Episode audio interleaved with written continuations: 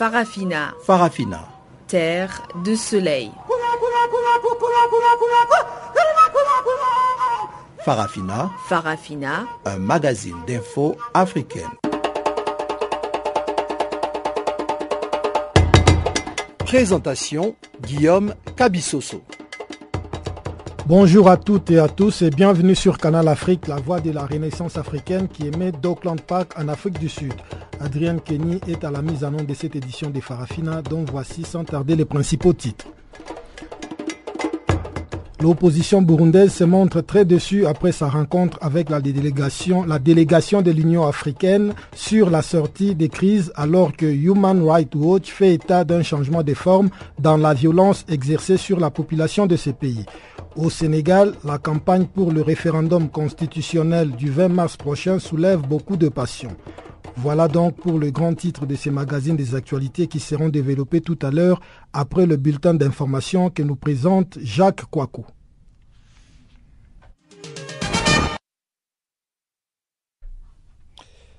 Voilà, commençons donc euh, par euh, cette information. Bonjour à tous. Donc, euh, commençons par Paris et Bruxelles qui interpellent Kinshasa sur la condamnation d'étudiants membres de l'UCHA. Suite à la condamnation de six étudiants pro-démocratie, la France et la Belgique ont demandé d'un ton ferme aux dirigeants de la RDC de respecter la liberté d'expression et de garantir un débat démocratique serein. Nous appelons les autorités congolaises à respecter les libertés fondamentales conformément aux engagements internationaux que la République démocratique du Congo a souscrits, a déclaré le ministère français des Affaires étrangères dans un communiqué daté du 25 février. Un rappel à l'ordre justifié explique le texte par les condamnations à des peines de prison fermes des six défenseurs des droits de l'homme. À l'approche d'échéances électorales majeures, conformément à la Constitution, il est essentiel que la société civile puisse prendre part à un débat démocratique serein et que les responsables politiques ne subissent pas d'entraves dans leurs activités, souligne la déclaration du ministère français des Affaires étrangères des préoccupations partagées par son homologue belge. Pour la Belgique, l'expression libre d'opinions divergentes est une condition nécessaire à l'avènement d'un dialogue permettant d'avancer sur la voie d'élections apaisées. Renchérit le communiqué du ministère belge des Affaires étrangères qui insiste sur le fait que ces six, étudiants militaient pacifiquement au sein d'un mouvement citoyen. Niger, Issoufou proche de la victoire. Selon des résultats partiels publiés par la Commission électorale nationale indépendante, la CENIB, portant sur 5,3 millions d'électeurs sur 7,5 millions d'inscrits, soit environ 70%, M. Issoufou est en tête avec 48,44% des 3, 3 627 millions de suffrages dépouillés devant deux anciens premiers ministres, notamment Amar Amadou, 17,6%, et Seni Oumarou, 11,24%. L'ancien président Mahaman Ousmane est à 6,34%. Le taux de participation, selon cette comptabilisation portant sur 209 des 308 communes, s'élève à 67,71%. Cela va être très serré. C'est dans un mouchoir de poche. Il faut attendre pour savoir si nous passons dès le premier tour, a affirmé une source proche du pouvoir. Du président Issoufou, qui s'était promis d'être réélu dès le premier tour, comptait notamment sur les votes de son fief électoral de Taoua, c'est dans l'ouest, ainsi que, ceux de d'Agadez dans le nord pour réaliser cet objectif. Mais la coalition pour l'alternance 2016, euh, notamment COPA 2016, qui rassemble des partis d'opposition, a répété jeudi qu'elle ne reconnaîtrait pas les résultats du scrutin, accusant le pouvoir de fraude depuis la fin des opérations de vote lundi. Élection toujours, mais cette fois-ci aux Comores. 19 des 25 candidats exigent un nouveau décompte des voix.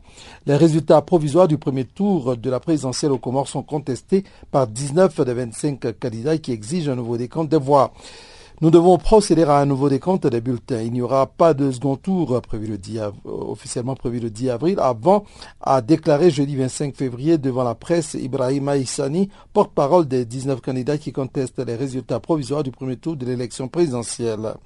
Arrivé troisième du scrutin, le colonel Azali Assoumani, auteur du coup d'État de 1999 et premier président de l'Union des Comores, a rejoint le camp des contestataires qui ont appelé à un grand rassemblement populaire samedi prochain à Moroni, la capitale. Devant les journalistes, Ibrahim Issani a également affirmé que le candidat arrivé en deuxième position au premier tour, Mouini Baraka, gouverneur de l'île de la Grande Comore, avait signé l'appel au nouveau décompte des voix. Ce ralliement n'a toutefois pas pu être confirmé immédiatement. Au Bénin, présidentiel au Bénin, Marie-Élise Gbedo, une femme dans la mêlée. Farouche pourfondeuse de la corruption dans son pays et combattante des droits des femmes, l'avocate Marie-Élise Gbedo se présente au scrutin du 6 mars.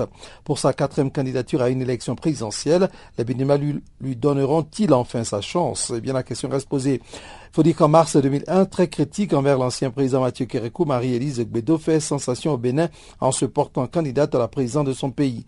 Je voulais prouver que les femmes peuvent être chefs, explique-t-elle. À l'époque, son audace met en lumière une autre facette de la femme béninoise, souvent investie dans les affaires entreprenantes et soutien financier de sa famille, mais pourtant peu entendue dans la sphère publique. La candidate centre sa campagne électorale sur la promotion des femmes en politique et la lutte contre la corruption. Elle ne recueillera cependant que moins de 1% des voix.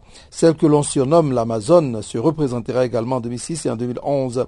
Célestine Zanou, 56 ans, agroéconomiste et ancienne directrice de cabinet du président Mathieu Kérékou, lui emboîtera le pas en 2006. Puis en 2011, elle est de nouveau la seule femme parmi les 14 candidats à la magistrature suprême. Cette année, outre Marie-Élise Bédo et Célestine Zanou, Elisabeth Agbosaga Djawad, présidente d'un petit parti du DC, Nounagnon, sera la troisième femme candidate. Terminons avec la COP21. Perspective post-COP21, la ministre française de l'écologie en visite en Côte d'Ivoire. La présidente de la COP 21 et ministre français à l'écologie, Ségolène Royal, séjourne en Côte d'Ivoire. Cette visite s'inscrit dans le cadre d'une tournée en Afrique en vue de solliciter le soutien de la Côte d'Ivoire et des pays africains pour réussir la présidence de la COP 21 et traduire de façon concrète les engagements pris à Paris. Jeudi, la présidente de la COP 21, à son homologue ivoirien Alain Kouadio ont animé et son homologue euh, ivoirien Alain Dioremi ont animé jeudi à la résidence euh, de France à Abidjan un panel sur la problématique des changements climatiques dans une perspective post-COP21 de Paris et le rapport à l'Afrique. Avec son homologue, les échanges ont porté sur les sujets en rapport avec l'énergie renouvelable, la biomasse, la lutte contre la déforestation, l'utilisation de l'énergie solaire et des énergies renouvelables. La présidente de la COP21 a insisté sur le fait que les moyens promis aux pays africains soient affectés aux projets qu'ils auront eux-mêmes choisis. En Côte d'Ivoire, on a des projets extraordinaires qui correspondent à l'accord de Paris sur le climat, a dit la présidente de la COP21. Le ministre ivoirien de l'Environnement et du Développement durable, Alain Kouadioremi, a au cours de ce panel exposé la stratégie de la Côte d'Ivoire pour une exploitation optimale de l'accord de Paris. Le ministre ivoirien dit être confiant que les engagements pris lors de la COP21 seront respectés.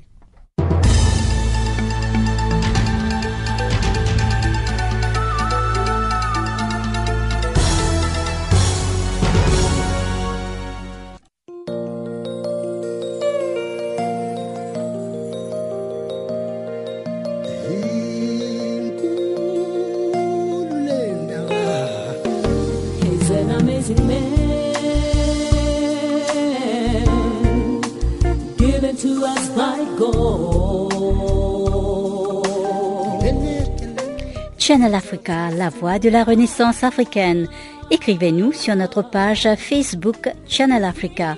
Faites-nous des tweets French Farafina ou bien Channel Africa 1.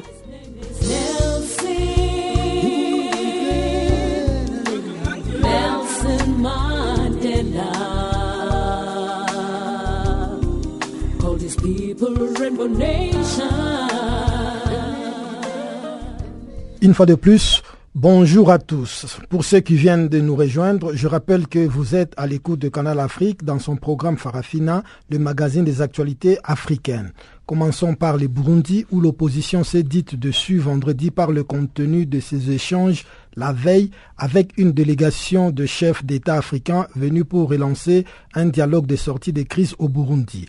Au cours de ses entretiens avec l'opposition, le président sud-africain a invoqué le respect des décisions du Conseil constitutionnel burundais qui avait entériné le troisième mandat du président Pierre Nkurunziza. Tout en évoquant la nécessité d'un dialogue inclusif à l'extérieur du pays, Jacob Zuma n'a toutefois pas envisagé des pressions sur le régime burundais. Pour le porte-parole d'Agaton Rwassa, l'attitude de la délégation de l'Union africaine était tout simplement prévisible. Aimé Maguera est au micro de Canal Afrique. Euh, d'abord, ce que je dois souligner, lorsque les, Africains parlent des problèmes africains aux, Africains, ça montre franchement que ce slogan n'a plus raison d'être. même si on était prévenu, même si on s'y attendait, euh, la déception est toujours grande.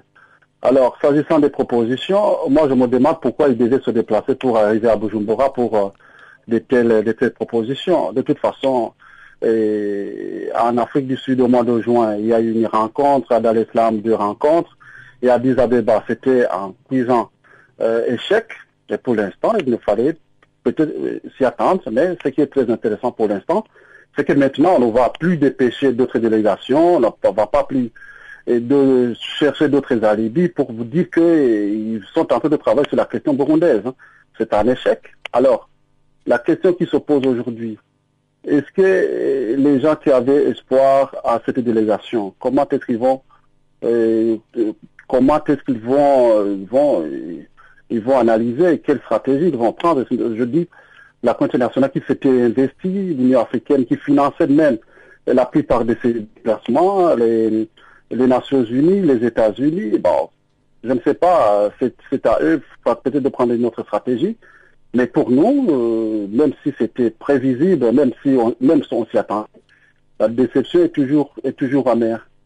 Après la, visite du secrétaire général de l'ONU, Ben Ki-moon, au Burundi, qu'est-ce que vous vous attendiez exactement de la visite euh, de la délégation de l'Union africaine? Oh, De toute façon, l'échec était là parce qu'on parlait de la Mapobu, et aucun mot on est sorti de la bouche euh, ou bien de la délégation des, Nations Unies. Donc vous voyez que c'était déjà enterré. Bon, on sait le, le, système de lui, c'est mettre toujours le fait accompli, c'est fermer les, oreilles dans toutes les, euh, pour toutes les propositions. Donc c'était prévisible. D'ailleurs, je ne comprends pas pourquoi on n'a pas annulé et donc cette visite à Bujumbura. Je ne vois pas pourquoi. Pourquoi euh, ils sont déjà donc ils, donc les Nations Unies échouées, qu'est-ce que l'Union africaine allait, faire? Et la région a échoué d'imposer un dialogue. Donc, euh, de toute façon, le nœud du problème est là, c'est le troisième mandat, c'est la, Constitution, c'est la Code d'Arusha. Et si on veut tourner tout autour du nœud de ce problème, c'est qu'on ne va jamais trouver, trouver de solution. Et pour vous donc, euh, de l'opposition, les problèmes majeurs qui est à la base de la crise burundaise, c'est le troisième mandat que s'est octroyé le président Pierre Nkurunziza. Si on n'aborde pas cette question au cours de ce dialogue, c'est-à-dire on n'aura pas touché les vrais problèmes qui est à la base de cette crise. Exactement, exactement, sans risque de se tromper, parce que quand on a manifesté, quand on a, quand on a commencé à manifester massivement, c'était ça, et la réponse, on a vu, et je crois que c'est le, problème du CNFDD parce qu'il n'a jamais respecté aucun texte. Que ce soit des accords d'Arusha, que ce soit des accords additionnels, que ce soit la feuille de route, ils n'ont jamais euh, respecté la, les, conventions, ils n'ont jamais respecté les, les, les, accords.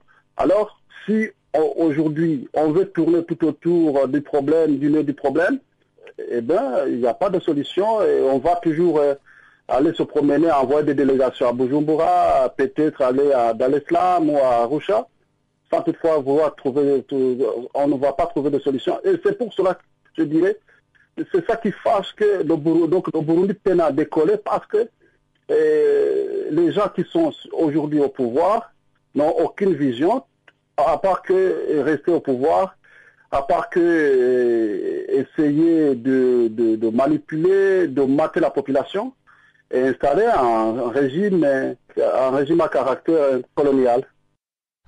Gardons toujours le cap sur le Burundi pour signaler que les formes de violence exercées sur la population ont changé dans ces pays.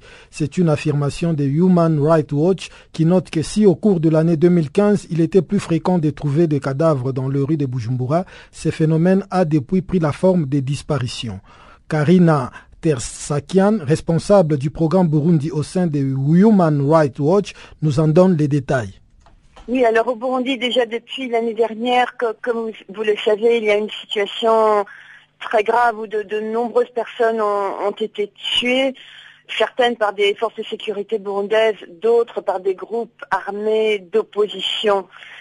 Mais les, formes de, violence ont, ont, changé ces derniers temps, notamment depuis le mois de décembre, alors que l'année dernière, il était très fréquent euh, de retrouver des, cadavres dans, les rues de Bujumbura presque tous les jours pendant un moment vers, la fin de l'année.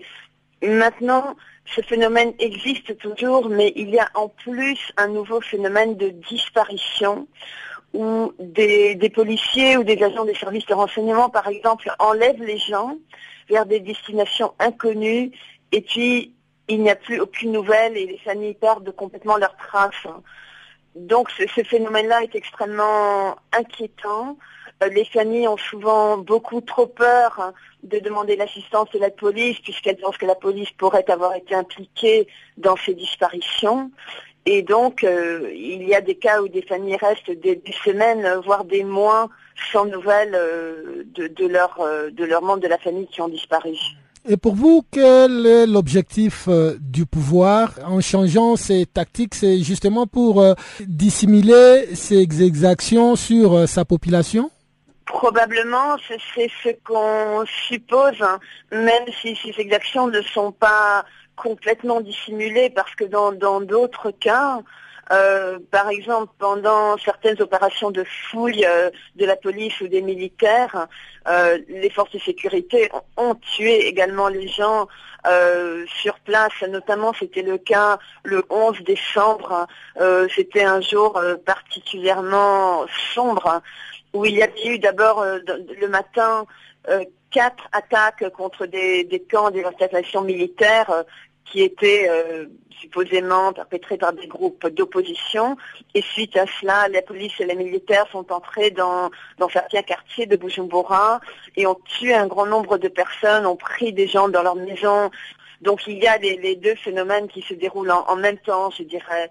Il y a aussi un, troisième, euh, une troisième tendance que nous avons documentée récemment lorsque nous étions au Burundi, c'est euh, au niveau de, ce qui se passe en détention, des pratiques de torture des détenus qui deviennent de plus en plus brutales. Hein. Euh, la torture n'est pas nouvelle au Burundi, ça, a existé depuis longtemps, mais là, les méthodes utilisées deviennent de plus en plus cruelles. Il ne s'agit pas uniquement de, gens qui sont frappés ou, battus, mais ce sont vraiment des, gens qui sont laissés avec des blessures atroces hein, suite à leur euh, traitement par les forces de sécurité. Euh, dans ces conditions-là, il est de plus en plus difficile de travailler au Burundi, surtout pour vous qui êtes euh, une association de la défense des droits de l'homme. Comment arrivez-vous à obtenir toutes ces informations sur ces nouvelles méthodes d'exécution appliquées par le gouvernement burundais? Oui, effectivement, le contexte devient de plus en plus difficile pour mener des enquêtes, hein. pas seulement pour les, défenseurs des, droits humains, mais également pour les journalistes, par exemple. Hein.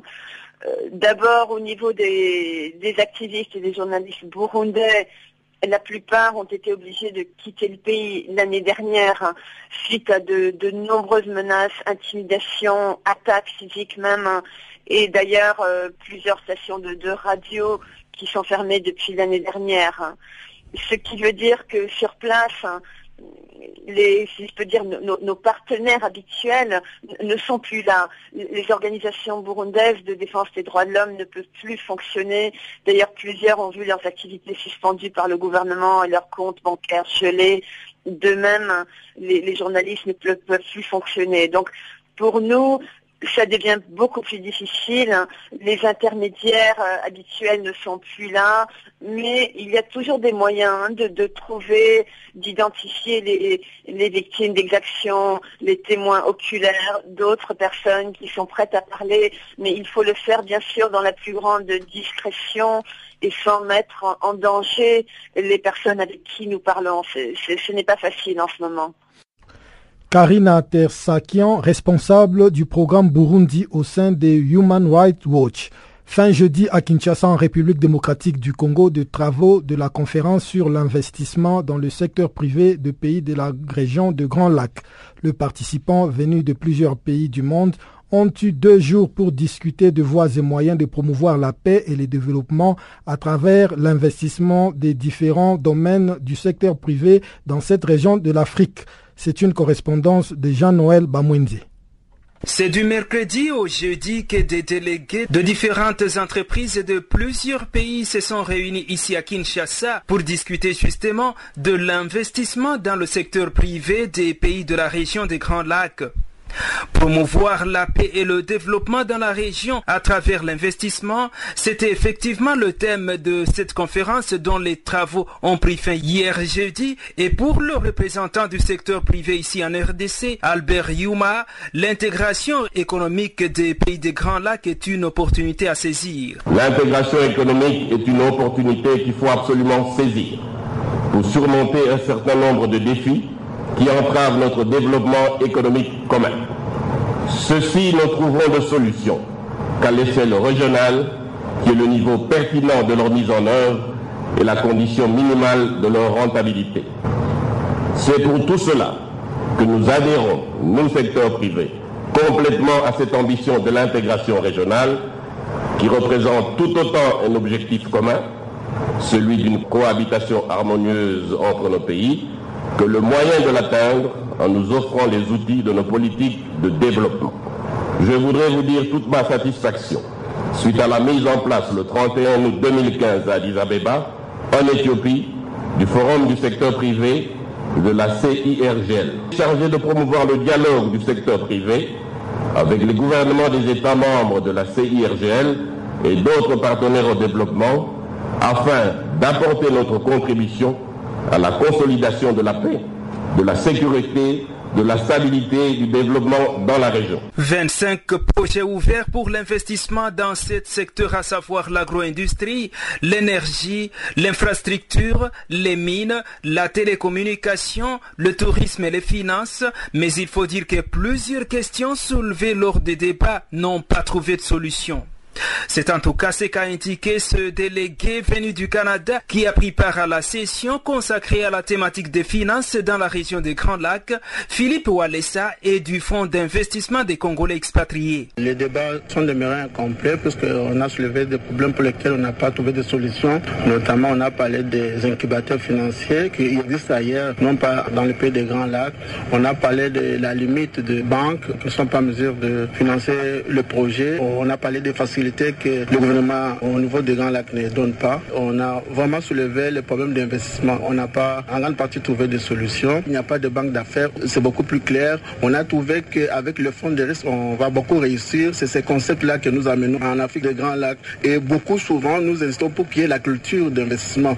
Et nous pensons que c'est une bonne opportunité puisqu'on parle finalement qu'il euh, faut investir dans le fonds de retraite, il faut investir dans des assurances. Et effectivement, le fonds d'investissement de Congolais expatriés répond à cette question-là. Nous, on n'a pas besoin d'argent, c'est juste l'organisation. Dès que la population est impliquée, ça donne. J'ai toujours dit qu'au Canada, il n'y a pas d'argent. Tout ce qu'il y a là-bas, c'est l'organisation. Avec l'organisation, vous ne pouvez pas avoir l'argent, on vous donne tout ce dont vous avez besoin. Mais nous devons vraiment former la population dans tous les pays des Grands Lacs pour qu'elle s'approprie ces concepts-là, qu'il y ait des leviers financiers très importants qui vont les aider à se sortir de la pauvreté. La conférence sur l'investissement dans le secteur privé des pays de la région des Grands Lacs a été organisé par le bureau de l'envoyé spécial du secrétaire général des Nations Unies dans cette région, le secrétariat exécutif de la CIRGL, avec l'appui du gouvernement de la République démocratique du Congo.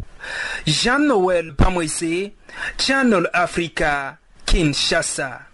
Toujours en rapport avec la conférence internationale de l'investissement du secteur privé dans la région de Grand Lac, Dans ses remarques, Ban Ki-moon a souligné que la paix et le développement sont les deux côtés d'une même pièce et que l'absence d'emploi et de perspectives crée un terreau fertile pour les conflits, l'obstacle le plus important au développement humain. Le secrétaire général a d'ailleurs rappelé que la région possède d'abondantes ressources naturelles, mais que la succession des conflits a jusqu'à présent empêché la population de réaliser son potentiel. Également présent, le président de la RDC, Joseph Kabila, a de son côté mis l'accent sur l'importance l'intégration économique régionale. Suivant cette mise en, en perspective d'Isabelle Dipus de la Radio des Nations Unies. Le secrétaire général était à Kinshasa en République démocratique du Congo pour participer à la conférence internationale de l'investissement du secteur privé dans la région des Grands Lacs. C'est la première conférence organisée sur ce thème dans la région. Dans ses remarques, Ban Ki-moon a souligné que la paix et le développement sont les deux côtés d'une même pièce et que l'absence d'emploi et de perspective crée un terreau fertile pour les conflits, l'obstacle le plus important au développement humain. Le secrétaire général a d'ailleurs rappelé que la région possède d'abondantes ressources naturelles, mais que la succession de conflits a jusqu'à présent empêché la population de réaliser son potentiel. On l'écoute. Nous savons que pour briser le cycle, il ne suffit pas de régler les problèmes de sécurité. Il faut s'attaquer aux causes profondes. Pour cela, il est nécessaire de fonder le développement économique et social sur des bases stables. Il faut une bonne gouvernance et un état de droit. Il faut des populations en bonne santé, éduquées et dynamiques. Il faut qu'une chance soit donnée à toutes les femmes et à tous les hommes et qu'ils puissent occuper des emplois décents. Ban Ki-moon intervenait à cette conférence sur l'investissement dans la région des Grands Lacs aux côtés du président de la RDC, Joseph Kabila, qui a lui mis l'accent sur l'importance de l'intégration économique régionale. Il va sans dire que le prochain tournant de notre action devra porter sans aucun doute sur la promotion de l'intégration de nos économies. Dans ce cadre, nous sommes réconfortés par le choix de 25 projets intégrateurs impliquant plusieurs pays de la région et qui couvrent sept secteurs prioritaires dont le développement est indispensable à l'émergence souhaitée. Il faudra par ailleurs poursuivre nos efforts en vue de l'élimination de tout obstacle à la libre circulation de personnes, de biens et de capitaux dans la région.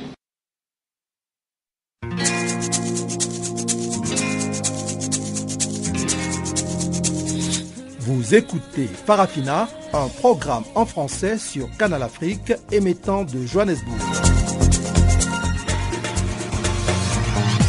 Pour vos réactions à nos émissions, écrivez-nous soit à l'adresse électronique suivante farafina.channelafrica en un seul ou envoyez-nous un SMS au numéro qui suit 00 27 833 81 56 59.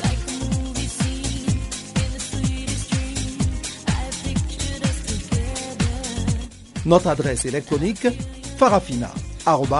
farafina.channelafrica en un seul mot, .org ou par SMS 0027 833 81 56 59.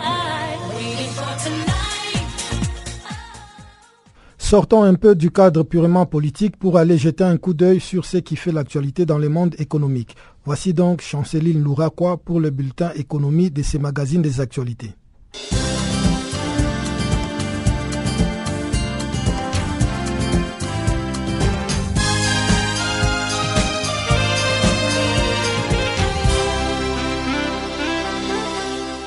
Chers amis auditeurs de Channel Africa, bonjour. Se clôture ce vendredi la quatrième édition du Forum international Afrique Développement. Ce forum a été lancé jeudi à Casablanca sous le thème agriculture et électrification, mobiliser les énergies à l'initiative du groupe Ati Jari Wafa Bank et de Maroc Export. Cette quatrième édition constitue une plateforme d'échange et de concertation entre les opérateurs économiques du continent africain et du reste du monde et des gouvernants. Ajoutons que que le Forum Afrique Développement est aussi une occasion idoine pour accorder une dynamique au partenariat public-privé et soutenir le jeune porteur des projets en Afrique. En outre, le développement du continent africain passe nécessairement par la promotion de la coopération sud-sud, la mise en place des partenariats publics-privés et une politique efficace d'intégration régionale du continent africain relèvent les organisateurs à ces sujets. Les trophées de la coopération sud-sud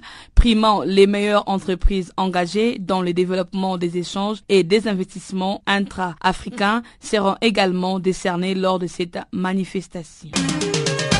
Désormais, les États-Unis d'Amérique ont décidé d'implanter au Burkina Faso une agence des énergies renouvelables dans le cadre de l'initiative Power Africa. Au cours de cette semaine, Washington a décidé d'élargir au Burkina Faso l'initiative Power Africa, jusque-là orientée que vers le pays anglophone. À cet effet, les États-Unis d'Amérique, à travers des partenariats techniques et financiers, s'engagent ainsi à appuyer les autorités burkinabées dans le développement des secteurs énergétiques et miniers en invitant les entreprises minières américaines à intervenir au Burkina Faso. Quant aux nouvelles autorités de Burkina Faso, ils veulent mettre un accent particulier sur les énergies renouvelables pour gérer la problématique du déficit de l'énergie électrique au Burkina Faso, dont la demande croît de 13% par an. Le pays connaît un manque d'énergie qui s'accentue chaque année durant la période dite de pointe située entre fin février et début juin et caractérisée par des délestages. Enfin, le gouvernement américain s'est engagé à accompagner les gouvernements burkinabés dans les réorganisations du cadre institutionnel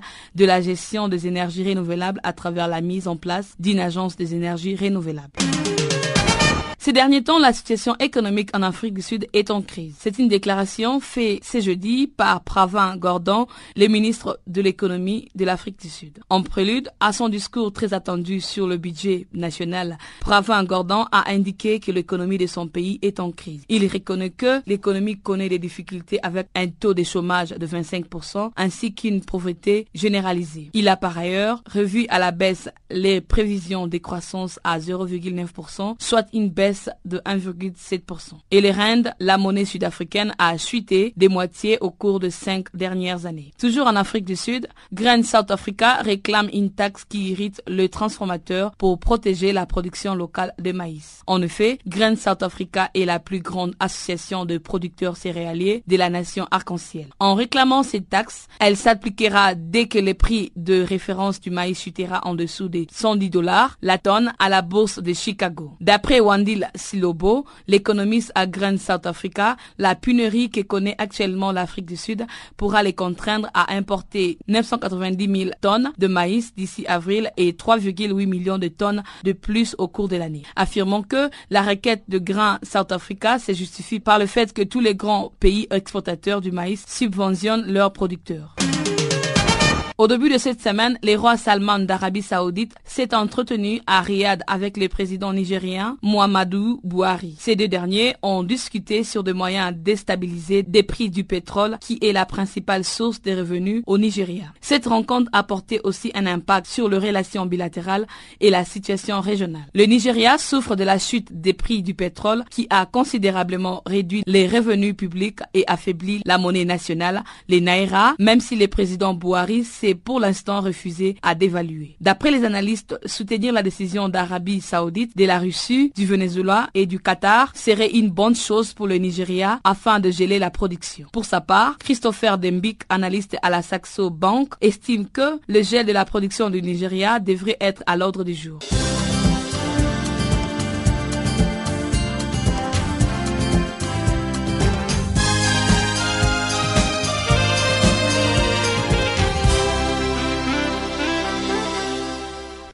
Ouvrons la deuxième partie de ce magazine des actualités par le Sénégal où la campagne pour le référendum du 29 où la campagne pour le référendum du 20 mars prochain qui doit valider ou pas le projet de révision constitutionnelle proposé par le président sénégalais est bel et bien lancée. Macky Sall devra faire face à un bloc uni des partis de l'opposition, d'organisations de la société civile comme des syndicats et des mouvements citoyens pour faire passer son projet de révision constitutionnelle.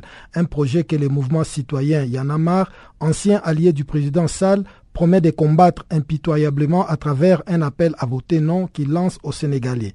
Son coordonnateur Fadel Barro s'explique.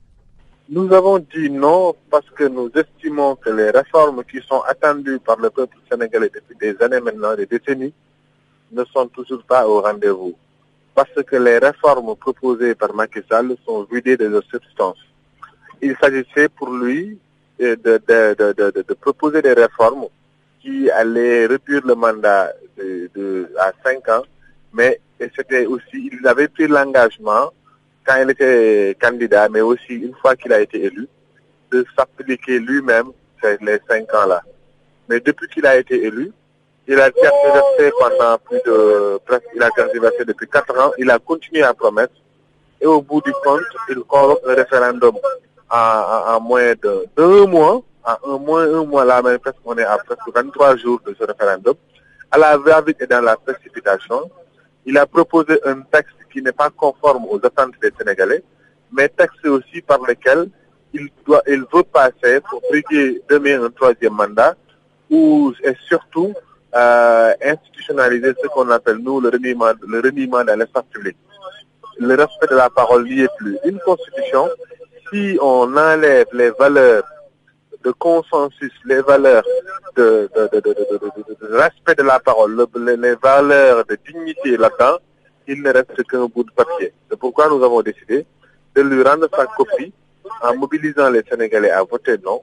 Et comme ça, il se rendra compte, lui et toute la classe politique, que la population sénégalaise est mature, que la jeunesse sénégalaise est toujours debout et que les combats qui ont qui l'ont amené lui au pouvoir ne lui a été pas destinés, mais c'est destiné à un changement et à une rupture, à une rupture dans, la pratique de la politique. Et s'il ne l'a pas compris, eh bien, nous, nous sommes en train de nous mobiliser et c'est pour ça aussi que nous disons et votons non lors de ces prochains référendums. La réduction du mandat présidentiel sénégalais de 7 à 5 ans était une promesse du président Macky Sall en tout cas.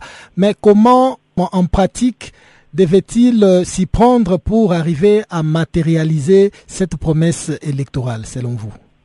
Et ce n'était pas du tout difficile parce qu'il suffisait juste pour le président de la République de, se baser sur l'article 103 de la Constitution qui permet au gouvernement de proposer un projet de référendum à l'Assemblée nationale. Et une fois que l'Assemblée nationale euh, adopte ce projet-là, et on le soumet au peuple qu'il vote. Et à partir de ce moment, il pouvait réduire son mandat, proposer toutes les réformes qu'il est en train de proposer en ce moment, et ensuite mettre une disposition transitoire qui devrait être la rétroactivité de la loi expressément pour sa législature en cours il a ignoré cette procédure. Il, a aussi, il avait aussi la possibilité, au bout de ses cinq ans de mandat, de démissionner et d'organiser des élections dans les trois mois, de laisser le président de l'Assemblée nationale organiser des élections pendant trois mois. Et comme ça aussi, il avait la possibilité il avait la possibilité de, réduire son mandat, de respecter sa parole. Comme il pouvait aussi, une troisième possibilité, euh, après avoir recueilli l'avis du Conseil constitutionnel, de soumettre le texte au référendum pour recueillir l'avis du peuple qui est le seul souverain. Il ne l'a pas fait. Il a voulu manipuler et instrumentaliser le Conseil constitutionnel et les textes même et, nos juridictions. Il a aussi voulu faire sur l'ignorance de des populations qui sont pour la majorité analphabètes et ininstruites pour dire que oui, je voulais faire mon mandat, réduire mon mandat, mais le Conseil ne me le permet pas, alors que ce n'est pas du tout vrai. C'est pourquoi d'ailleurs, le, nom auquel nous appelons, c'est d'ailleurs une manière de dire que nous avons tout compris et de déclarer le peuple sur cette pratique politicienne qui consiste à se renier à tout moment et à vouloir se défausser sur les textes. Le Sénégal, le Sénégal aspire à une démocratie majeure. Alors, euh, nos, nos gouvernants, nos dirigeants ne l'ont pas compris. C'est à nous, société civile et organisations des droits de l'homme, de leur amener à comprendre que définitivement, que ce pays a changé.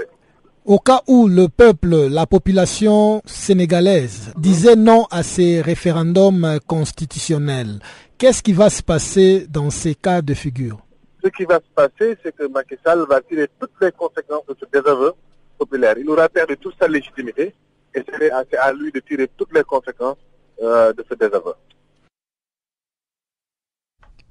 En Libye, Les autorités reconnues par la communauté internationale ont démenti jeudi toute présence étrangère dans les combats à Benghazi. Ce démenti est une réponse aux accusations du gouvernement parallèle de Tripoli qui affirmait la veille que des forces spéciales françaises dirigeaient les combats à Benghazi. Pour l'analyste politique et panafricaniste Médard Abengue, il s'agit là d'une déclaration hypocrite. C'est une déclaration hypocrite parce qu'ils sont des mèches ils, sont des mèches avec euh, les forces étrangères qui sont en train de saigner le pays à blanc. Et alors ils ne peuvent que nier pour essayer de garder un peu de dignité, si dignité ils en ont encore. C'est malheureux, c'est malheureux que les Africains puissent être des complices de leurs bourreaux. C'est vraiment malheureux. On a vu le même cas en Côte d'Ivoire. Ce sont les Français qui ont, qui ont qui ont, qui, ont mené la guerre contre Babo. Aujourd'hui, vous avez toutes les preuves. Il y a même des témoins qui fuient, qui fuient la CPI. Et c'est la même chose euh, en Libye. Hein. On a déstabilisé le pays. Et c'est ce qu'on a fait euh, en Libye. C'est ce qu'on voulait aussi faire euh, en Syrie. La Syrie a de la chance que la Russie s'est totalement, farouchement opposée au plan de l'Occident et de l'OTAN. Aujourd'hui, le peuple syrien a vu clair, il est en train de maintenir eh, eh, Bachar al-Assad eh, au pouvoir. Donc c'est leur, leur histoire, c'est leur formule. Ils sont là pour déstabiliser l'Afrique, pour que l'Afrique ne décolle pas, et tout le monde le sait. Malheureusement, c'est des mèches, ils font ça des mèches en connivence avec les leaders africains qui sont véreux et cupides. Mais peut-on quand même oser espérer un retour à la paix en Libye? Bon, cela dépendra de la responsabilité des Libyens. Parce que si vous voulez qu'il y ait retour à la paix en Libye, il faudra d'abord parler d'une réconciliation nationale. Ce sera le point de départ pour la paix. Parce que là, vous avez deux gouvernements qui, qui, sont, euh, qui, vivent, qui vivent dans l'adversité, la, dans la rivalité. Et comment on peut, est-ce qu'on peut parler de la paix? Et tous les deux, quand sont manipulés, les uns euh, par le Moyen-Orient, les autres par l'Occident. Donc c'est encore une difficulté. Donc il faudra une certaine transcendance de la part des Libyens. Oh, voilà, nous avons beaucoup détruit notre pays. Essayons de nous mettre ensemble, essayons de dialoguer, lavons les, les, les linges sales en famille et avançons, allons de l'avant. tout dépend des Libyens. Il n'y a aucun étranger qui pourra venir imposer la paix en Libye pour le moment et vu la configuration actuelle des paramètres politico-militaires. La démocratie a amené beaucoup plus d'instabilité et de pauvreté les étudiants ne font plus de marches pour les parkings, ils n'en ont même plus de voitures. Mais est-ce qu'on doit appeler ça démocratie? Les pays soi-disant qui se disent démocratiques, à l'image euh, peut-être des États-Unis ou bien de la France, euh, on voit quand même ils ont une certaine stabilité. Alors pourquoi le modèle de démocratie qu'ils veulent imposer dans un pays tel que la Libye mène au chaos. Est-ce vraiment la démocratie? Doit-on toujours continuer à utiliser le terme démocratie? Il n'y a pas de démocratie, c'est de l'escroquerie financière, l'escroquerie politique. Ce n'est pas la démocratie. Moi, quand je parle de démocratie en Libye, c'est entre guillemets. Hein. ce n'est pas la démocratie. Et une formule pour déstabiliser le pays et déstabiliser l'Afrique en même temps, parce que vous voyez, maintenant la, montée, la montée des milices islamiques, c'est conçu à dessein pour déstabiliser l'Afrique. Vous avez des gens euh, au Kenya, et en Somalie, vous avez des gens euh, en Libye, vous avez des gens euh, au Nigeria, au Cameroun, au Niger, qui se disent toujours des, des, islamistes. Est-ce que l'Afrique a besoin des, des islamistes? Quoi en faire? Et maintenant, on parle de la RDC, on a que les Rwandais ont recruté une partie de Al-Shabaab pour euh, déstabiliser l'Est du Congo afin de continuer de piller, c'est toujours les islamistes. Donc c'est une formule bien conçue pour... Euh, parce que l'Afrique commençait déjà à décoller. On avait même dit euh, au début de ce siècle, on a dit que le 21e siècle, c'est un siècle africain, parce que l'Afrique, c'est le continent de l'avenir. Nous avons des vastes terres arables, nous avons des, des, ressources sous-sol qui sont encore non exploitées, nous avons suffisamment de l'eau, et nous avons suffisamment de courant sur le continent. On peut aussi développer l'énergie verte avec euh, des panneaux solaires, avec des moulins à vent. Donc l'Afrique était en très bonne position pour devenir la puissance économique mondiale. Conscient de cette donne, l'Occident qui est toujours jalouse, qui veut rester se pérenniser à la tête de l'humanité, voilà qu'ils ont conçu ce qu'ils ont fait.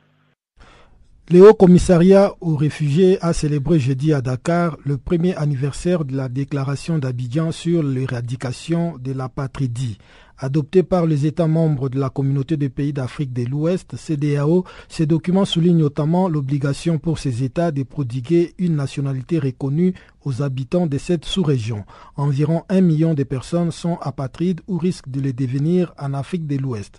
Le détail avec Emmanuel Mitt, responsable de questions liées à l'apatride auprès du bureau régional du ICR dans cette sous-région dont les propos ont été recueillis par Tigé Chiferao. La déclaration d'Abidjan, elle est euh, le socle fondateur de la lutte contre la patrie en Afrique de l'Ouest. Et ce n'est pas rien parce qu'on considère qu'il y a au moins un million de personnes qui sont sans nationalité en Afrique de l'Ouest. Euh, la déclaration d'Abidjan, c'est un engagement par les États, un engagement de mettre fin à la patrie en, en prenant un certain nombre de mesures, par exemple en améliorant leur loi sur la nationalité et aussi en améliorant leur système d'enregistrement des, est-ce que ces euh, apatrides sont euh, en fait le résultat de, guerres civiles qui ont eu lieu notamment en Sierra Leone, au Libéria Quelles ont été les raisons de l'apatridie de ces centaines de milliers de personnes? Il y a un vaste éventail de raisons, pas simplement les guerres. C'est vrai que les guerres peuvent contribuer à, à l'apatridie parce que les guerres vont détruire les, systèmes euh, d'état civil, vont envoyer amener les gens à, quitter leur terre et parfois ils quittent leur pays sans, sans documents, sans, sans preuve de qui ils sont et évidemment reconstituer leur identité sera compliqué quand ils vont rester en exil pendant des années. Mais une fois encore, les guerres civiles et l'exil ne sont pas les seules raisons qui euh, génèrent des situations d'apatridie. Il y a par exemple des, des défaillances dans la loi législative. En Afrique de l'Ouest, dans la loi pardon, sur la nationalité, en Afrique de l'Ouest, il y a un certain nombre de lois sur la nationalité qui ne permettent pas aux mères de transmettre leur nationalité à leurs enfants. Alors, cela, évidemment, peut entraîner l'apatridie de, de ces enfants, euh, parce qu'ils ne pourront pas obtenir la nationalité de leur mère et parfois ils ne pourront pas obtenir une autre nationalité. Euh, une autre raison qui, génère des situations d'apatridie en Afrique de l'Ouest, c'est l'absence de preuves de la nationalité. Les gens remplissent les critères de la loi, mais ne disposent pas de preuves. Et une des preuves de la nationalité, c'est l'extrait de naissance. L'extrait de naissance va apporter des informations essentielles sur l'individu, euh, son nom, bien sûr, mais aussi sa filiation et son lieu de naissance. et ces informations-là, elles sont elles sont essentielles pour prouver son attachement à un pays et éventuellement prouver que l'on remplit les critères de la loi. Cette déclaration euh, d'Abidjan faite c'est un an. Avez-vous pu constater des progrès depuis cette déclaration? Oui, cette déclaration n'est pas juste des mots que les États ont lancés. Ce sont vraiment des engagements qu'ils ont, on peut essayer de tenir, puisque au bout d'un an, on a noté un certain nombre de progrès. Par exemple, euh, et ce n'est pas rien parce que pour mener une action, il faut des responsables au sein d'un gouvernement, et eh bien tous les États, à l'exception d'un seul, euh, tous les États ont, nommé un, coordinateur des questions de patrie euh, au sein de leur gouvernement.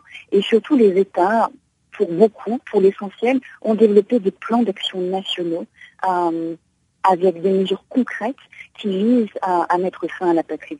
Alors maintenant, en termes, en, termes concrets, ce que l'on a noté, c'est que près de 20 000 personnes, au bout d'un an, en Afrique de l'Ouest, ont pu obtenir soit des preuves de leur nationalité et, parfois même une confirmation officielle de leur nationalité à travers un certificat de nationalité. Alors, 20 000 personnes, ce n'est pas rien. Des progrès restent à faire et on espère que à tous ces acquis euh, évidemment, vont être consolidés, dans les années à venir. En quoi est-ce que le HCR peut apporter un soutien aux différents pays euh, de la CDAO et, aussi, est-ce que ce phénomène est euh, aussi répété dans d'autres sous-régions du continent, selon vous? La réponse est oui, pour les mêmes raisons. Les défaillances législatives, des personnes naissent et vivent euh, dans des pays, mais ne peuvent obtenir la nationalité de ce pays ni aucune autre nationalité. Euh, des enfants ne seront jamais enregistrés à l'état civil, grandiront sans extrait de naissance, et n'auront jamais de preuve de leur nationalité. Et puis d'autres raisons encore dans, dans les régions d'Afrique euh, font que il y a des situations d'apatridie. Alors maintenant, qu'est-ce que fait le HR pour résoudre ce problème? D'abord, amener les États à prendre conscience de ce problème, ce qui a été réalisé en Afrique de l'Ouest à travers euh, la conférence d'Abidjan, co-organisée par le HR et la FATAO en 2015 et qui a amené à cette fameuse déclaration d'Abidjan. Ce que l'on fait aussi, c'est d'accompagner les États dans la mise en œuvre de la déclaration d'Abidjan. Donc on les conseille sur la manière dont ils doivent améliorer leurs lois pour prévenir des situations d'apatridie. On les conseille sur la manière dont ils doivent identifier et éventuellement protéger les personnes apatrides sur leur territoire. Donc le HR fournit son expertise, des conseils techniques aux États pour justement les, les amener à, lutter contre l'apatridie. C'est donc une fois de plus le micro à Chanceline Louraquois qui a compilé pour nous les informations sportives.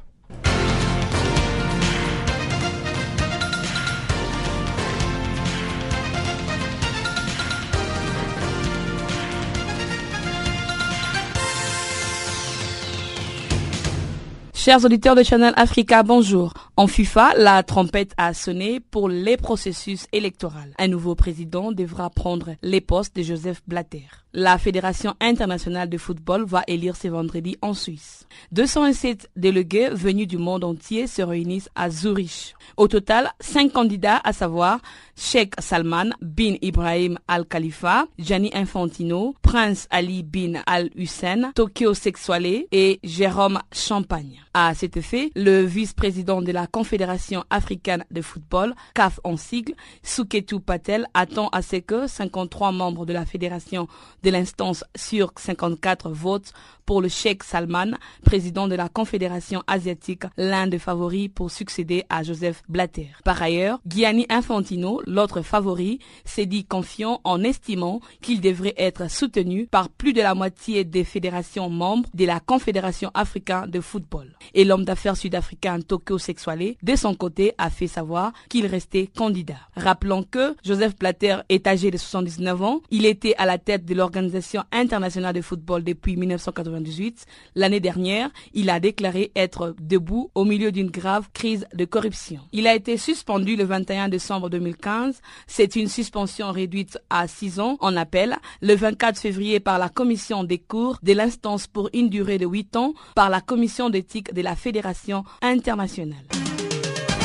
L'équipe nigériane, moins de 16 ans, de 1985, vient d'être récompensée après 30 ans d'attente. Le président du Nigeria, Muhammadu Buhari, a tenu sa promesse de récompenser les joueurs du tournoi de 1985, date à laquelle il était le chef d'État militaire. À cette époque, l'équipe nigériane avait remporté les premiers championnats du monde de football de moins de 16 ans. Le Nigeria a remporté ces championnats en 1993, 2007, 2013 et 2015. Et les championnats mondiaux des moins de 16 ans a été contesté trois fois avant qu'ils aient été transformés en un championnat du monde de moins de 17 ans en 1991. De son côté, Nduka Ugbad, capitaine de l'équipe, s'est dit satisfait du geste posé par le chef de l'État. Il déclare, je cite, C'est vraiment un homme de parole et au nom de moi-même et de l'équipe, je dis un grand merci à notre président. Ndouk a battu l'Allemagne de l'Ouest 2 buts à 0 en finale à Pékin. En outre, après son sélection l'an dernier,